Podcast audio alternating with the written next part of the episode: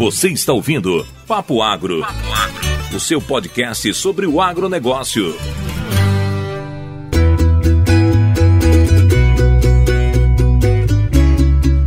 Fala, jovens do Papo Agro. Pedro Peixe aqui na área para falar de culturas, de coisas diferentes. E hoje o assunto aqui vai ser bem punk.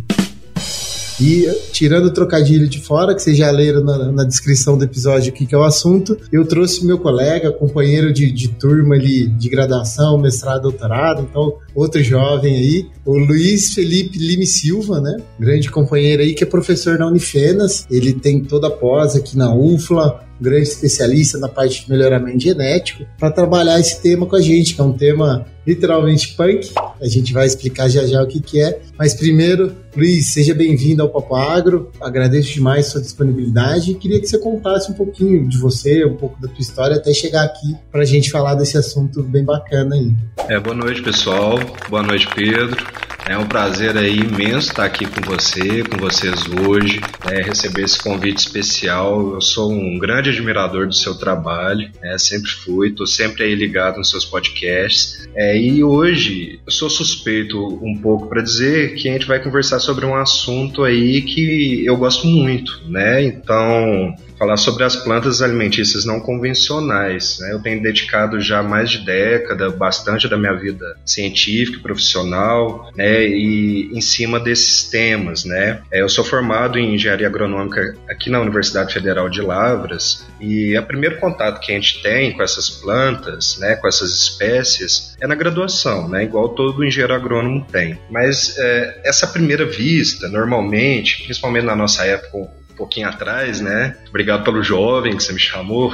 É, elas eram apresentadas principalmente como espécies invasoras, daninhas, né? Eu nem gosto da palavra daninha que remete a algo só negativo. Então foi a primeira, o primeiro contato que eu tive com o tema. É, posteriormente, eu ingressei no mestrado na área de olericultura, trabalhando com melhoramento de de hortaliças, né, das convencionais, e nós temos um, uma disciplina chamada seminários aqui, né, na pós-graduação. Então, nessas seminários eu tive uma oportunidade de conhecer mais a fundo aí sobre as plantas alimentícias não convencionais, que nós temos aí que apresentar um tema que não fosse exatamente aquele tema que nós estivéssemos trabalhando no, no mestrado, né? Então, buscando temas novos, na época eu conversei com o professor Magela, ele me ajudou muito, né, me mostrou um leque de temas e aí escolhemos da, sobre as hortaliças não convencionais, sobre as punk. Então apresentei o seminário no meu mestrado e foi muito bem-vindo. Né? Então a maioria dos colegas também conheciam só como espécies invasoras, daninhas, só aquele lado negativo. E posteriormente a professora Luciane Vilela, ambos eles ainda estão aí na, na Universidade Federal de Lavras, né, professores efetivos.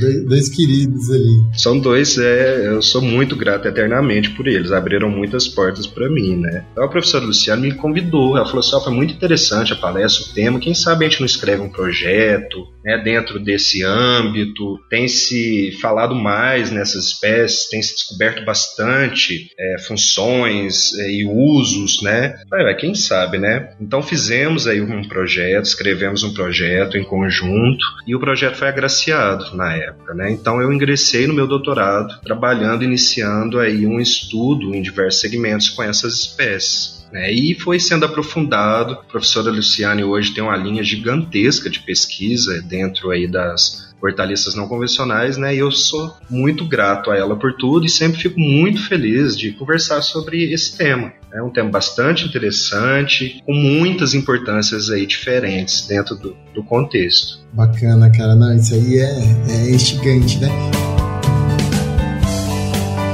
você já desmistificou a, a, sigla aí, então o que, que é essa tal dessas plantas alimentícias não convencionais, né? Que a gente abrevia com punk. Eu, quando eu vi esse termo a primeira vez, eu falei, meu Deus, é coisa daquele povo é, que gosta de fazer fotossíntese, que vive de foto, aquele povo maluco ali. E bom, a gente descobre o que, que é, mas o que, que é isso? Explica para o nosso ouvinte o que, que são essas plantas. É, então, na literatura, né, significa plantas alimentícias não convencionais. É, nós temos também na literatura partes alimentícias não convencionais, né? Por exemplo, o umbigo da banana, entre outras partes que não, não é aquela produção convencional. A rama da batata doce pode ser considerada isso? Olha, a batata doce até certa época era sim considerada não convencional, mas hoje ela já está bem difundida aí, não só no Brasil, né? Entre... Eu, eu te pergunto porque o papo da semana passada foi sobre batata doce com o professor Walter aqui. Então, jovens que ainda não escutaram, faça o favor, que vai tem que escutar lá e escutar esse aqui também.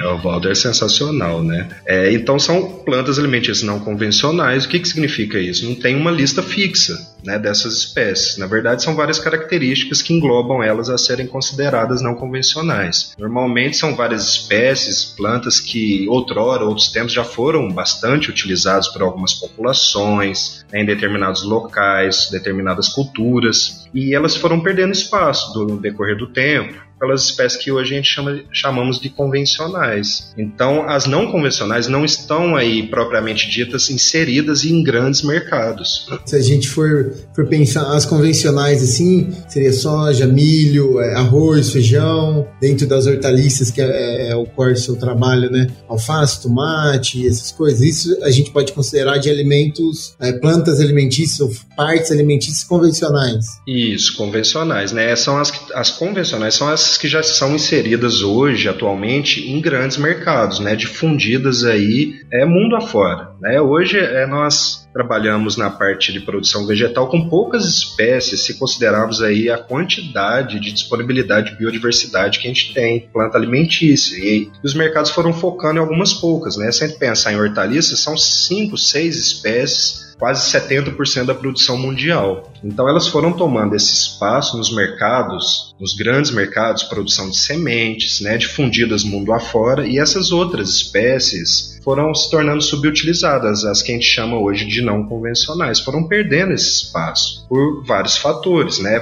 É, fatores consumidores, dos mercados, mas elas resistem ainda hoje, mas geralmente restritas em localizações geográficas, determinados povos que mantêm essas culturas antigas, né? Mas de forma pontual, localizada, não são difundidas aí em grandes escalas. Aí tem uma riqueza gigantesca de inúmeras espécies e possibilidades aí dentro, dentro dessas plantas, né, de usos diferentes e de vários benefícios aí adventos. Que legal. Então, bom, a gente tem o que a gente está habituado a comer, que já tem, vamos dizer assim, alguns pacotes tecnológicos de cultivo, né? E a gente tem essas aqui que está muito mais atrelado a uma, a uma tradição do, do pessoal, um hábito de vida um pouco mais regionalizado.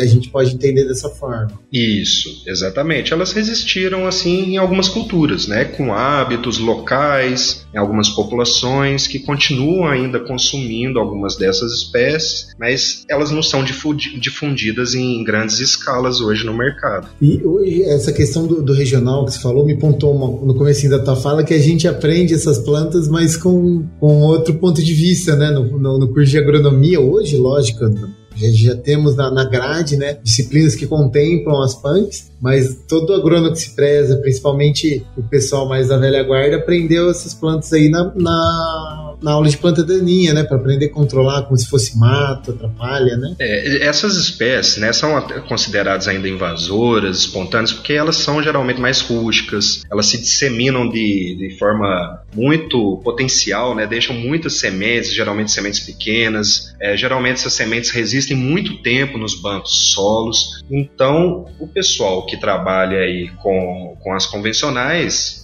muitas vezes tem alguns problemas com elas sendo espontâneas, né? Por isso elas são ainda vistas desse lado, né? Mas tem se descoberto aí vários potenciais de usos dessas espécies aí também na alimentação e vários outros segmentos, né? E além do mais, planta daninha depende do contexto, do que, que a gente está falando, né? Se a gente tiver uma plantação de café e tiver um pé de milho, pode ser que ele seja considerado uma invasora naquele momento ali. Então eu sempre reforço isso bem na, nas conversas, quando a gente fala sobre assunto, né? Para ir mudando aí os pontos de vista. E mesmo que sejam plantas, às vezes, invasoras em determinados locais, a gente pode dar aí é, uma função para elas. Né? mesmo que de formas espontâneas ali, cobertura de solo, uma adubação verde, uma produção de biofertilizantes com resíduos vegetais ou algo do tipo, né? alimentação animal ou nossa própria alimentação. Sim, bacana. É, tem uma riqueza muito grande dentro do, desse contexto aí. Legal, tudo depende do ponto de vista, né? Depende. Mas claro que elas são mais rústicas, por isso, né, elas são mais resistentes. E aí, quando elas têm condições especiais, água, luz, elas vão sobressair, a maioria delas se sobressai.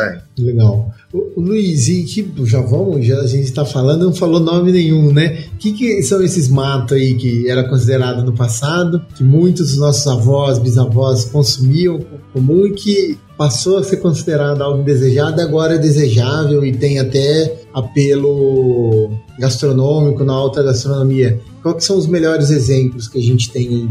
Olha, a gente tem uma infinidade, né, centenas de exemplos. Tem algumas que são mais citadas hoje na literatura. Nós temos espécies que são nativas nossas aqui do Brasil. Então, muito antes de europeu e de imigrantes chegarem, muitas dessas espécies já eram consumidas por indígenas. Outras foram aqui é, trazidas por esses povos, costumes deles, né, foram introduzidas e se estabeleceram bem aqui. Então, tem uma série de inúmeros exemplos. Né? Temos a taioba, que é um exemplo aqui muito consumido em Minas Gerais é, temos Ora Pronobis, né, o Peresca aculeata, que é muito falado, que tem potencial medicinal. O pessoal utiliza tanto em natura quanto produção de farinhas, entre outros subprodutos das folhas dele, né? O Ora Pronobis é aquela, é, é aquela trepadeira que tem um gelzinho que o pessoal fala que é muito proteica? Isso, né? O pessoal chama até de carne de pó. Carne de pó. É uma espécie nativa, americana, né? E remota aí a essa a história antiga nossa, de várias culturas. Tem algumas cidades que são típicas, né? Região ali de Tiradentes, Sabará, a espécie ali ela é considerada convencional, né? Ali o pessoal come com frango, cora pronobis, né? Então o pessoal conhece. Agora fora dali não é tão conhecida, agora tem se falado cada vez mais nela, com esses potenciais todos aí da, da espécie, né? Se, se procurar tem muito estudo já hoje com ela. Cara, e, e é verdade que ela é uma cactácea? Que ela é um cacto? Ela é um cacto, é uma cactácea. Aquela folhando gorda assim grandão. O pessoal costuma utilizar até, até para cerca viva também, né? Que ela tem um espinhozinho e quando a gente planta numa densidade, né, um espaçamento mais denso, o pessoal costuma utilizar também para cerca viva. Então tem várias finalidades aí. Que bacana. E, e o do nome também tem uma, uma certa curiosidade, né, do, do, nome popular, né, o Ora Pronobis, né? É, por que que é isso? Tem, provavelmente pelo nome tem a ver com religião, né? É, é reza a lenda é que tem uma história aí que o pessoal passava fome na, na época dos bandeirantes né? E existia uma igreja na região lá de Tiradentes, que era a igreja principal da cidade, e a cerca viva de, dessa igreja era o Ora Pro Nobis, né? Então, na hora que o padre ia rezar o Orai por Nós, que era em latim, significa Ora Pro Nobis, é latim Orai por Nós. Ele ia rezar, o pessoal ia lá roubar a cerca viva, porque era carne de pobre, riquíssima em proteína, dá aquela... Uma sustância. A sacia, né? A fome, dá aquela sustância, né? Digamos assim. Então, tem essa história que o nome vem disso, né? E a espécie que eu tô falando é Peresca aculeatea, né? Mas tem outra, outras espécies que o pessoal chama popularmente de Orapronopsis também, mas essa é a mais conhecida. Que é essa que você falou é semi-trepadeira, né? O pessoal chama de caideira, que ela não chega a se, caideira. se apegar de ser igual trepadeira, mas vai soltando aqueles ramos, né? E vai caindo assim naquele... É virando um maciço espinhoso, então. Isso, semi-lenhosa, né? Mas se a gente fosse pens for pensando, tem uma série de várias espécies. Que legal. Né? A gente tem espécies nativas nossas aqui da, da América do Sul. Tem um jambu, é a Quimela olerácea, tem locais que tem pratos típicos no Maranhão. O jambu é o que é famoso Masterchef, né? O pessoal anestesia a boca, é isso? Isso, o pessoal utiliza na, bastante, né, como condimento, que é dar aquela formigada na, na, na boca, né, dar uma anestesiada. E os indígenas, né, tem relatos aí que indígenas já utilizavam essa espécie para dor de garganta, por exemplo, muito antes da, da, chegada dos europeus, né? E são riquezas nossas, né? Da nossa biodiversidade aqui na, da América do Sul e muitos lá de fora já vêm explorando, tem produtos registrados no mercado, até estrangeiros. Muitas vezes, né? Nós mesmos vamos, vamos perdendo aí esses conhecimentos. Então a gente sempre reforça né, a importância da gente não perder esses conhecimentos, essa biodiversidade que tem muita coisa interessante, muita coisa aí para ser estudada ainda. Cara, eu, eu vou abusar um pouquinho de você, que eu sei que na tua tese você estudou várias, né? Então vou abusar um pouquinho de você, vou usar você como Luiz Ciclopédia aí, para falar, para a gente aproveitar e falar um pouquinho mais dessas plantas, né? Você citou a taioba também. Taioba aqui na, nas épocas eu morava de República, a gente gostava muito para dar trote em calor. Que aqui ainda, dependendo do mercado, é contra, né? E uma vez a gente mandou o calouro comprar couve e o rapaz me voltou com um maço de taioba ali, tudo que tava recortadinho, embaladinho, né? Então, o que, que a gente faz com a taioba? Como, como que é, assim? Porque taioba, para mim, é um prato bem mais mineiro, né? Hora pronomes, eu sou paulista, eu conheço, conhecia de lá, né? Mas a taioba eu fui ver e conheci aqui. E que, que usos que a gente consegue usar dela, para quem nunca viu? E taioba tem uma que pode comer, outra que não, né? Isso. A taioba, né, é a Xanthosoma sagittofolium, é uma espécie da, da família das aráceas. Então ela é, é muito perigosa no sentido seguinte: tem mais de mil espécies que são muito parecidas com aquele tipozinho de folha, com aquele recortezinho, e algumas são tóxicas, né? Elas têm o teor de oxalato de cálcio, entre outros antinutricionais, várias delas. A própria taioba tem esses fatores, mas em menor concentração a gente pode se alimentar dela. É, o pessoal utiliza ela principalmente do consumo in natura, refogado, né, similar aí ao, ao espinafre. Agora a gente tem que ter certeza, tem algumas marcações, eu não gosto nem de falar, né, assim, porque é perigoso. Então, quando eu vou indicar para o consumo, eu tenho que ter certeza que ela realmente é taioba. Então, geralmente, ela tem uma borda, na borda dela tem uma linhazinha que serve para o pessoal, costuma identificar essa linha na borda, e a inserção do pedúnculo dela é no umbiguinho da folha, ela tem um recorte mais pronunciado, tá? Mas falar, pessoal, só consumir se tiver certeza que é taioba mesmo, né? Na dúvida, deixa lá.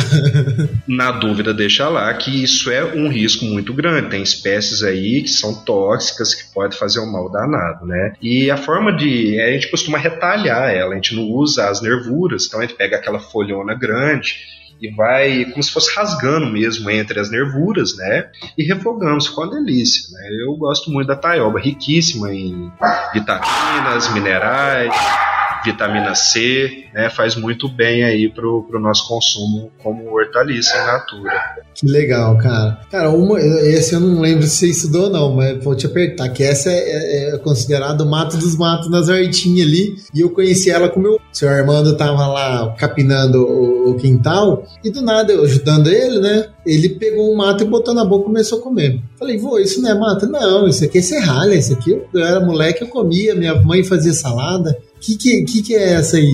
É, pode, tem diferença? Não, a serralha, né? A serralha a gente vê para todo lado, né? E o pessoal tem perdido o costume. Engraçado que antigamente conhecia-se mesmo. A gente chega o pessoal antigo fala da serralha, é, tem uns aqui que chamam de amargosa, amargosa. né? Fala a serralha amargosa, amargosa. Né? A serralha é uma espécie da, da família das asteráceas, origem lá da América do Norte. Né? E foi difundida aí nas Américas. E ela é uma espécie riquíssima, super saborosa, também a gente consome tanto suas folhas quanto flores, né? Riquíssima em minerais, em vitaminas, em antioxidante e tem um lado também que ela tem um grande potencial para ser utilizada na indústria farmaco farmacológica, né? E fármacos. Então tem alguns estudos, inclusive da professora Ligiane, e ela tem alguns compostos aí que o pessoal está aprofundando, estudando, né? Mas tem aí um projeto da professora Luciane que pretende é, verificar a utilização dela contra vitiligo, por exemplo. Né? Então, além de ter esse lado alimentício, tem também esse lado farmacológico uma espécie que se difunde muito facilmente, ela é similar àquele dente de leão que a gente vê também em campo, que também é comestível, da mesma família, né? Que dá aquela florzinha em capítulo que a gente sopra ela, né? Mostra muito em desenho animado. E hoje em dia o pessoal foi perdendo costume, né? Ah, não, isso aí é mato. Não, peraí, mato, tudo é mato, tudo é, né? Estão falando de plantas, de vegetais, né? Então ela é uma espécie que tem um potencial muito grande, né? Para ser redescoberta aí. E hoje os mais jovens, pode ser que nunca consumiram, tenho certeza que todo todo mundo já viu ela, mesmo que não saiba qual é, já viu, né, num passeio, aí na borda, no lote, e tem esse potencial muito grande para utilização em forma de in natura, né, ensalada, é refogada também, entre outras formas. Né. É um outro grande exemplo aí de uma espécie não convencional, um grande potencial de uso em vários segmentos. Muito bem, muito bem, muito bem. Eu quero dar uma paradinha para lembrar você, ouvinte do Papo Agro, que o Papo Agro está em todas as plataformas digitais. É só procurar por Papo Agro separado. E a gente também está nas redes sociais. Vai lá e conversa com a gente. Tem uma sugestão de tema? Tem uma sugestão de entrevistado? Quer participar do nosso papo? Vai lá em uma das nossas redes sociais. É só procurar em qualquer rede social Papo Agro e fala com a gente, dá sua sugestão. A gente é todo ouvidos para você. Cara, você já falou de uma flor que é o, que é o jambu, né? Eu tive a oportunidade de provar jambu essa semana. Tava dando aula de análise sensorial para os meninos, para genealogia. E aqui no Horto tem, né? Aí, sorte que a, a, Gil, que é a técnica lá, foi muito sábia e deixou por último, porque senão ia acabar com a aula de sensorial. O pessoal com a boca toda anestesiada, né? Mas. E ela tinha outra lá, que essa eu acho que a maior parte dos ouvintes já, já viu, ou já, já ouviu falar, da, da capuchinha. É, que a gente consome as flores dela também, né? Isso, a capuchinha é outra, né? Eu também eu trabalhei com ela também na tese e ela chamou muita atenção nossa. É, na, na minha tese a gente fez várias partes, vários estudos diferentes. Um deles foi a parte nutricional. É, então a gente verificou aí atividade antioxidante, vitaminas, minerais e a capuchinha foi o destaque, o outline. Todas elas são riquíssimas, as que a gente verificou, pelo menos, e a maioria delas é, quando a gente compara com espécies convencionais, tá? Então, geralmente, quando a espécie é selvagem, não foi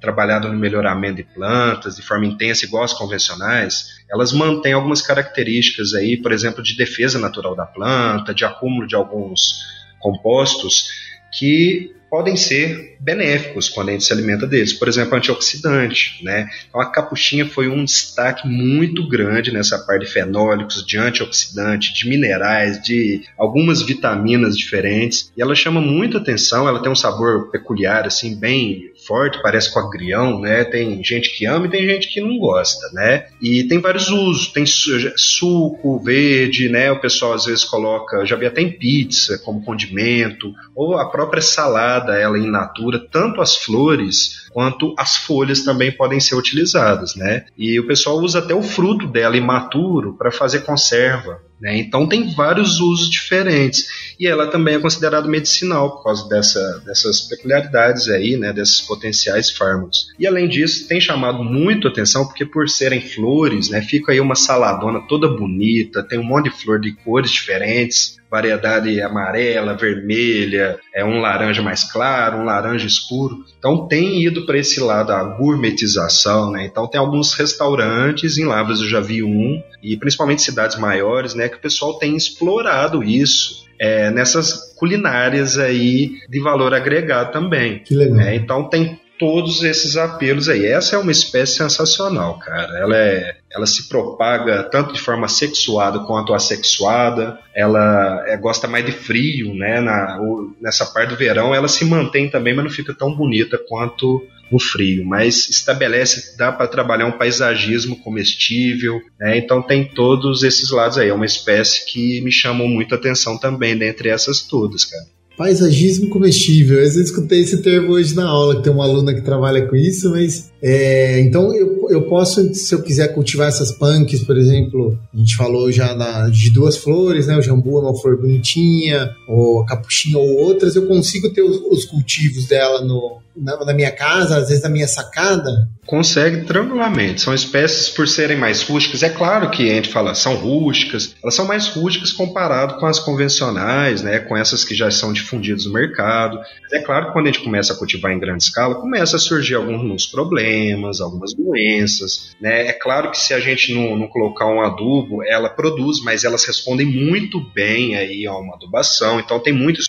ainda a ser desenvolvido em cima delas, mas consegue tranquilamente fazer em casa, uma sacada, né? essas todas que a gente tem falado aqui da, dessas flores, tem é, alguns hibiscos comestíveis, né, que o pessoal faz chá também. Ah, chá de hibisco, esse eu conheço bem. é, o pessoal fala bastante, né, da, ele tem um lado o hibisco, né, falando dele, né, o, tem várias espécies de hibiscos, né, algumas são comestíveis e tem aquele chazinho é, que se tornou mais conhecido, né, que tem aí um processo de liberação de carboidratos do organismo, tá, que trabalha junto com o metabolismo energético nosso, Então o pessoal ah, faz emagrecer e tem esse lado mesmo, né? E dão flores bonitas, dão plantas bonitas, né? Que chamam atenção visualmente e que a gente pode ter ali para fazer esse papel de paisagismo, de enfeite, né? E serem comestíveis, né? Então bastante interessante também esse lado de algumas delas. Luizão, vou continuar apertando seco aqui. Na listinha que eu fiz aqui, apareceu uma que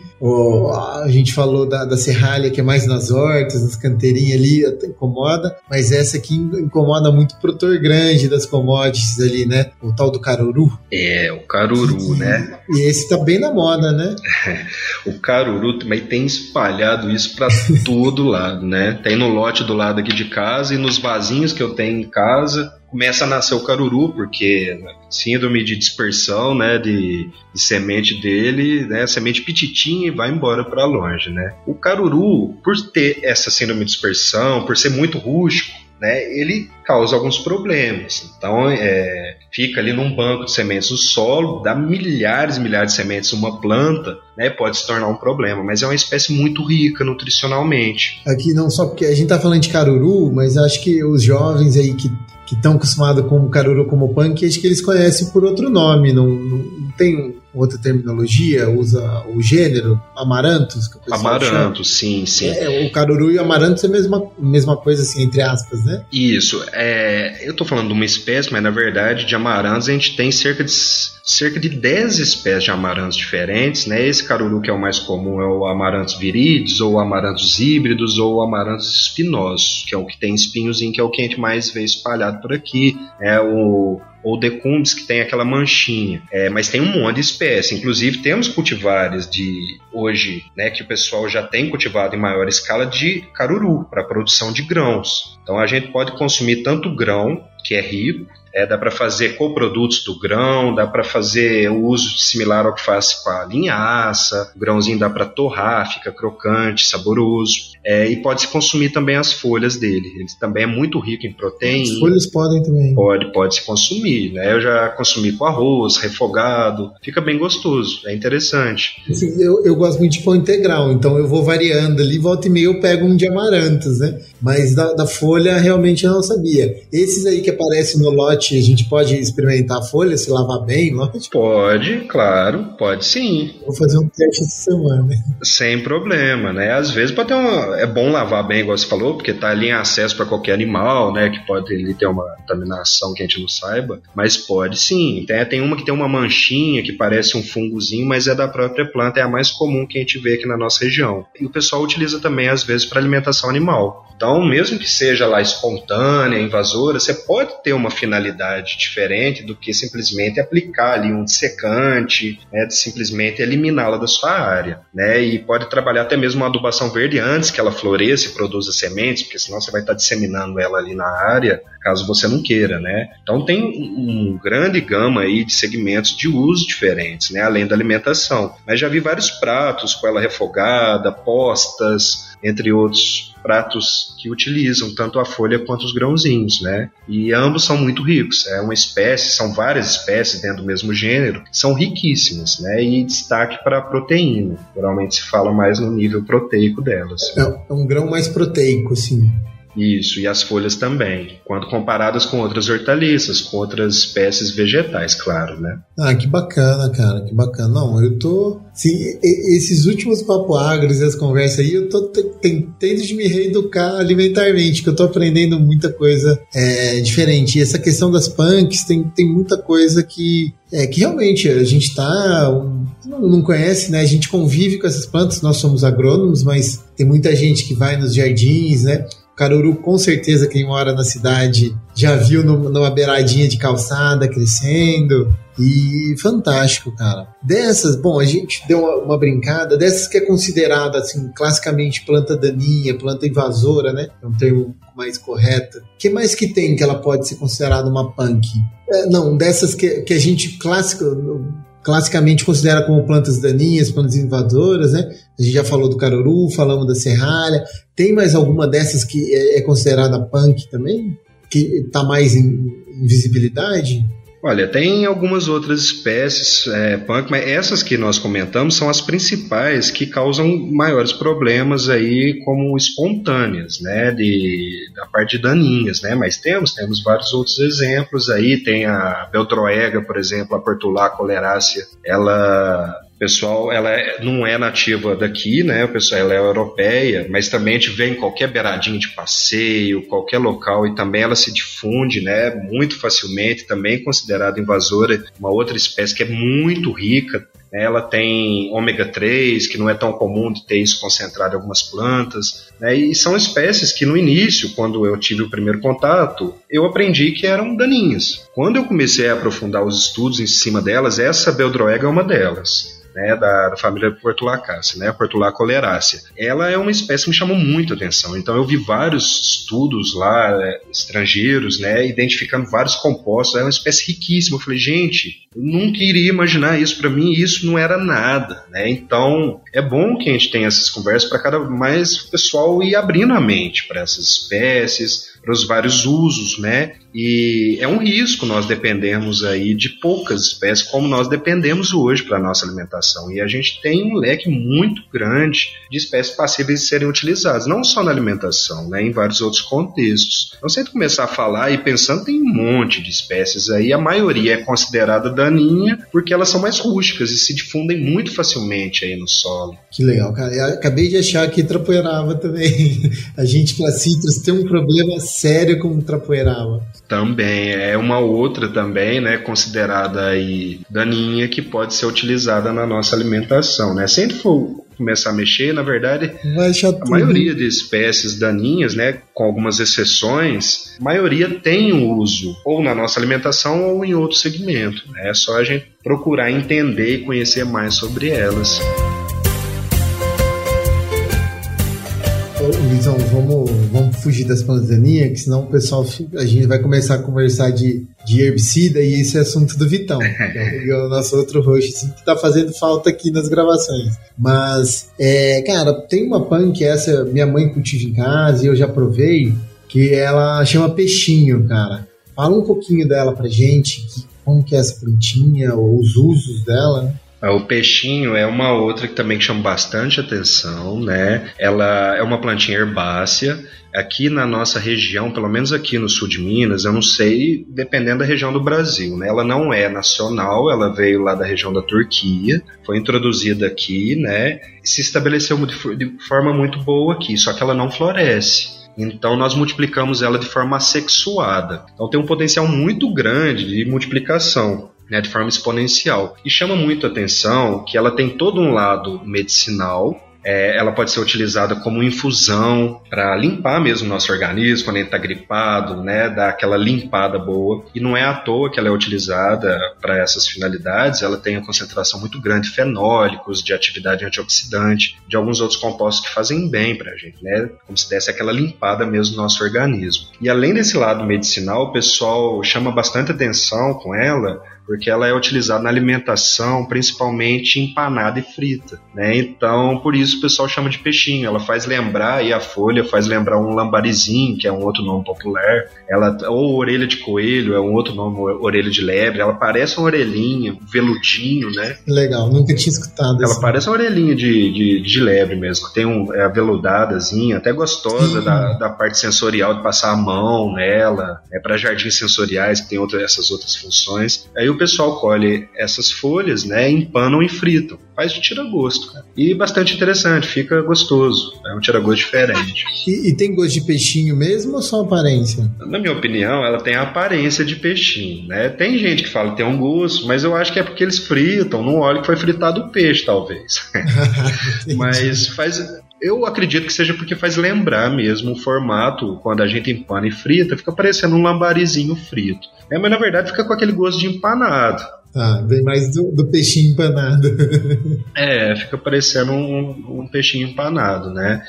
Pessoal vegano, né, principalmente, o vegetariano e vegano, que fomenta bastante esse tipo de, de, de planta, né? Tanto as punks, mas o peixinho eu conheci através de, de pessoas vegetarianas e veganas mesmo. É, hoje essas que a gente está conversando são as mais faladas, né? Então, ó, quer ver, uma década e meia, 15 anos atrás, 2008, 2009, quase que não se falava nada aqui no Brasil. Lá fora já se falavam bastante delas, né? Daí teve um trabalho do professor Knapp, que é professor lá da, da Federal do Amazonas, né? Ele começou, fez um livro sobre as plantas alimentícias não convencionais, tem dica, eu tenho o um livro, né? Bastante interessante, fala receita, reconhecimento e tal. E depois começaram a ter alguns trabalhos da Embrapa, Emater, de fazer coleções, né, de resgatar mesmo esses valores e de divulgar isso. Então, algumas dessas são mais divulgadas e foi chamando a atenção do pessoal que é vegano, desses lados que gostam dessas alimentações, né? Porque são espécies muito ricas, tanto nutricionalmente quanto aí para vários tipos de pratos diferentes. Né? A gente tem flor, a gente tem partes tuberosas, a gente tem raiz tuberosa, a gente tem frutos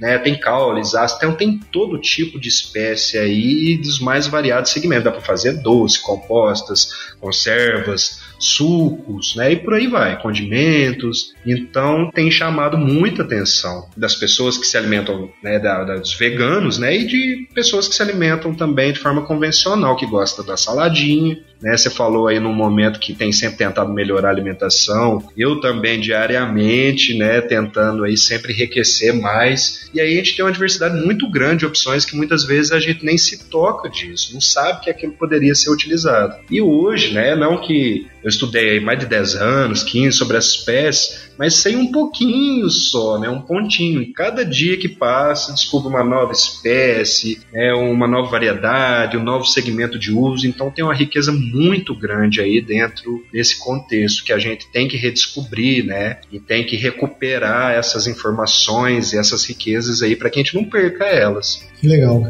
Cara, você tocou num, uns assuntos aqui que eu tô.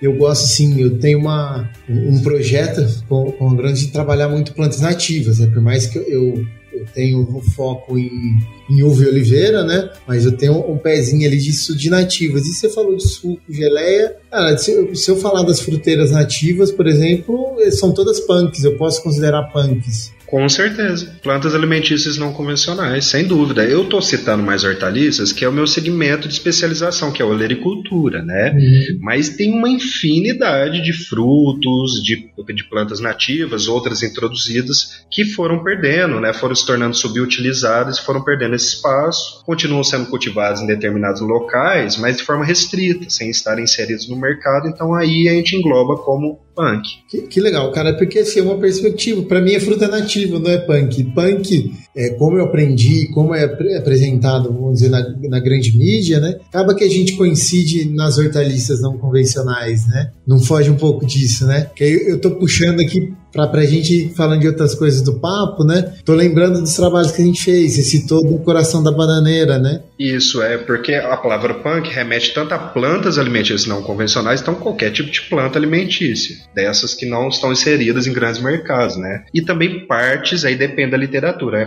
partes alimentícias não convencionais, que é o caso desse do, do coração da banana, entre outras partes, que não é aquela o principal que está sendo produzido, mas que pode ser utilizado também, né? Sim, sim. Cara, interessante. A professora Leila aqui na aula de banana dela, ela faz uma farofa de coração de bananeira, rapaz. É uma delícia, cara. É uma delícia. Quem não comeu, eu indico procurar alguma receita, né? E se tiver em casa, na horta, na fazenda, não desperdiçar essas partes né, procurar conhecer, que tem muito que pode ser aproveitado, que às vezes a gente perde por não ter esse conhecimento. Sim, e, no caso da banana é um subproduto, porque se deixa o coração na área, aumenta muito trips, e aí as bananas ficam todas arranhadinhas, feias, né? Olha o potencial que a gente tem para trabalhar, né? Que legal, cara. Não, eu tô. os jovens aqui do Papagaio já devem estar cansados, porque todo papo eu fico maravilhado com uma coisa diferente. Então, vai lembrando, né, cara? A gente. O mal do especialista é isso. A gente só vê as coisas ali em cima.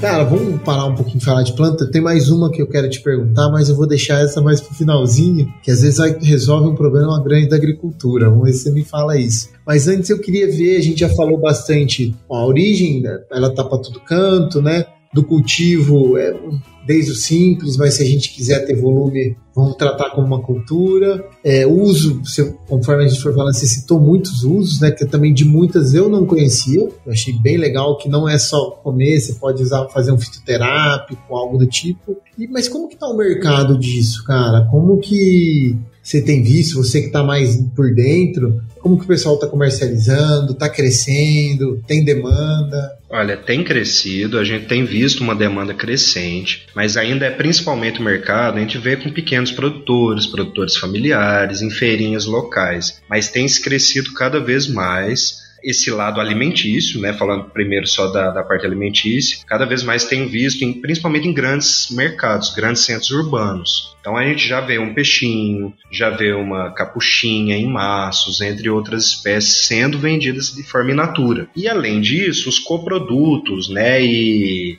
entre outros produtos processados dessa espécie, a gente tem começado a ver também, é, por exemplo, o chá de hibisco que a gente citou, né, que é do hibisco sabdarifa, em qualquer mercado a gente vê aí esse produto, por exemplo. E às vezes quem vê TV a cabo, eu vejo direto aí uma propaganda que mostra medicamento, por exemplo, com ora pronobis, estão em cápsulas, né? Eu não indico, indico se alimentar, mas tem esse lado farmacológico crescente também. Então, apesar de ainda serem restritas, a gente consegue sim ver em diferentes segmentos de mercado. É claro que ainda há predomínio desses familiares, dos menores, de culturas locais, né, vinculados a esses conhecimentos culturais e costumes, né, de alguns determinados locais, mas algumas espécies já são mais difundidas, né, então a gente tem visto essa demanda cada vez mais crescente. E agora com esse lado do, do gourmetização, né, então eu tenho visto cada vez mais restaurantes com valores agregados, né, dentro dessas mercadorias não convencionais. A capuchinha é uma que é muito bem vista, né, naquelas saladonas todas coloridas. Né, se a gente for para região de Sabará, Tiradentes, Ora Pronobis que a gente citou, também bem difundido em vários restaurantes, tem lá um franguinho com Ora Pronobis. Né, então temos esses mercados, mas de forma ainda incipiente, mas tem tem observado o crescimento aí de forma exponencial, ano a ano. Cada vez mais se fala mais na espécie, cada vez mais a gente encontra mais nesses diferentes mercados. Então é um mercado bem nichado ainda, né? Tá, tá começando, incipiente. Isso. Pô, que legal, cara. Isso, e ainda tem uma parcela muito grande para ser ocupada dentro desse mercado, né? Para ser explorado. Então, uma baita oportunidade, principalmente que o pessoal de em torno de grandes centros, é, com diversificação de produção, o pessoal de agrofloresta tem, tem feito muita coisa, né? Exato, né? Dá para trabalhar produções convencionais, diversificadas, em consórcio né, um complemento de renda, alguns produtores trabalham. Né, a gente fez um diagnóstico da produção delas em Minas Gerais, num um dos nossos estudos de um aluno lá da, da faculdade, né, da Unifenas, e identificou é, quase 30 espécies dessas que estão sendo produzidas por pequenos produtores familiares e representam uma importância muito grande socioeconômica, cultural, né, ambiental e por aí vai, né, alimentícia para essas determinadas localidades, né? Então tem-se esse mercado já. Mas, claro, de uma forma ainda incipiente quando a gente compara com os outros que já são convencionais e estabelecidos. Que legal, cara. Não, é 30, cara, é muita coisa. Eu, eu, eu falo pra você, eu pesquisei, eu pesquisei, mas eu tô jogando em site aqui, dos 10 sites que eu achei, 99 foi as que eu te perguntei para você, não tem outras ali. E você tá me falando de 30. Isso, é, essas que a gente conversou são as principais, né? A serralha é uma das muito produzidas aqui em Minas, né? E o pessoal comercial, a serralha, por exemplo, comercializa mais em maço, em feirinha local, né? Mas quem tiver interesse, procure diagnóstico de hortaliças não convencionais produzidas em Minas Gerais. Né? O artigo saiu agora há pouco, foi no, no início do ano. E, e em Minas Gerais, né? Em cada determinada localidade do Brasil tem aí espécies que predominam de acordo com aquelas culturas locais e mercados. Né? tem muita coisa aí sendo produzida já. Que bacana, cara. Então, jovens, vai ficar um desafio para vocês aqui. Quando sair o episódio, vocês vão comentar lá a punk da região de vocês ou que vocês mais conhecem. Isso muito legal porque a gente pode trazer o Luizão de novo aqui e a gente destrinchar alguma dessas aí, o cultivo, aí ele passa o segredo ali para a gente ter sucesso com esses cultivos. Sendo isso, isso se eu conhecer, né? Porque sempre quando eu tenho essas conversas, surge um, ó, oh, você conhece tal, você conhece tal. E eu, todo dia surgem aí várias espécies que eu nunca tinha ouvido falar e que tem grandes potenciais, né? A gente tem uma riqueza aí, uma biodiversidade muito grande que a gente tem que explorar de uma forma né, mais potencial. Show. Cara, agora a última, para a gente encerrar aqui, que você precisa aproveitar a tua família e aproveitar que você tá aqui em Lavras. Cara, tem uma aí que você falar que, que dá pra gente considerar punk, lógico, que deve ter alguma restrição, a gente não pode falar, sai comendo tudo aí que dá, que é sucesso, mas que os produtores de grão vão ficar felizes. Eles vão arrepiar agora que eu falar o nome, mas se você falar que tem solução ou dá para ajudar, vai, né? Essa tal de buva, né? Que hoje o produtor de grão arrepia quando escuta esse nome. É punk. Resumo do papo. Olha, a buva, ela é considerada um grande problema aí, né? Comum, é, corriqueiro nas produções convencionais, mas é, o pessoal às vezes tem essa visão porque não tem esse conhecimento que sim, ela é considerada uma planta alimentícia não convencional, pode ser utilizada uh, na alimentação, né? Ela é um pouco picante, é rica em proteínas, lipídios, antioxidantes. Então sim, tem esse lado que ela pode ser utilizada tanto quanto planta alimentícia e também tem um lado que ela é considerada planta medicinal né, como o tratamento de azia, gastrointestinal, né, o pessoal tinham esse conhecimento né, de utilização antiga e a gente foi perdendo isso. Então, sim, né, podemos sim utilizar a buva. Que bacana. Jovens, não é para sair nas lavouras de grão comendo buva, viu? Ela está tendo problema porque ela tem resistência ao herbicida, então ela leva muito produto em cima. Eu fiz aqui num caráter para a gente brincar um pouquinho e ver que, quem sabe, não é o caminho para a gente resolver esse problema, cultivar a buva como uma cultura. Fica provocação. E às vezes, né, pode colhê-la na onde ela está sendo infestante antes que ela se propague, antes que ela produza flores, sementes, né? É, para não disseminá-la, mas pode ser colhida e utilizada, reincorporada ao solo ou consumida conforme alimento. Não é que a gente vai plantar a uva, mas a gente pode aproveitá-la dessas formas aí. Bacana, cara. Pra vocês verem o que a gente falou no começo do papo, depende do ponto de vista.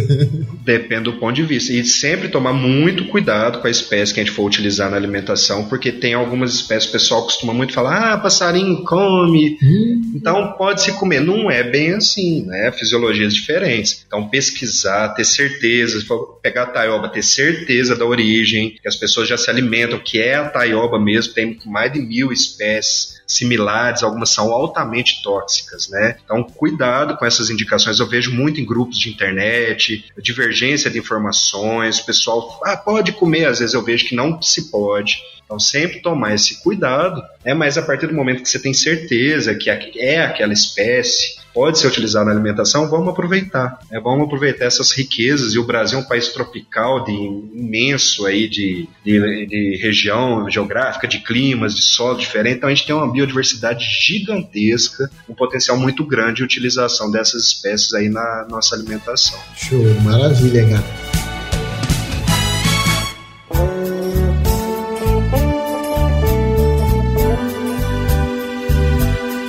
Luizão, como que os jovens aqui faz para encontrar teu contato? Quem quiser conhecer mais, tirar alguma dúvida, aproveitar todo esse seu conhecimento aí. Olha, tem um e-mail antigo meu, mas que eu uso, já foi o primeiro que eu tive da época da UFLA, mas eu gosto de divulgá-lo, que ele é um e-mail fixo, né? Então, independente do lugar que eu esteja, eu uso ele ainda. Legal. Então é Luiz Ufla, tudo minúsculo, Luiz com S, arroba hotmail.com. Ah, moçada, então ter o contato aí nas dúvidas, aproveitar que o Luiz faz um trabalho fantástico com as punks, né? Ele começou aqui na UFLO, agora ali em Alfenas tá fazendo, tem as parcerias, né? Isso, levamos para lá, né, a coleção, eu continuo aí trabalhando em conjunto com a professora Luciane, né, e tem muita coisa para ser estudado, vai ser a vida inteira e vai ser uma pontinha que eu vou conhecer, eu tenho certeza disso. É. E vai continuar, né?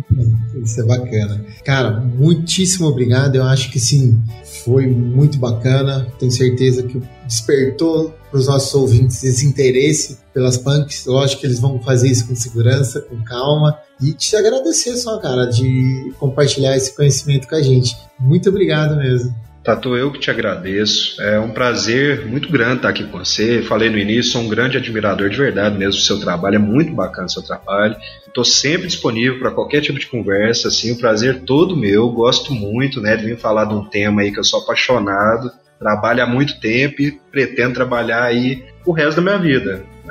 com certeza, tá? Eu que te agradeço. Maravilha, cara. Jovens, até a próxima aí.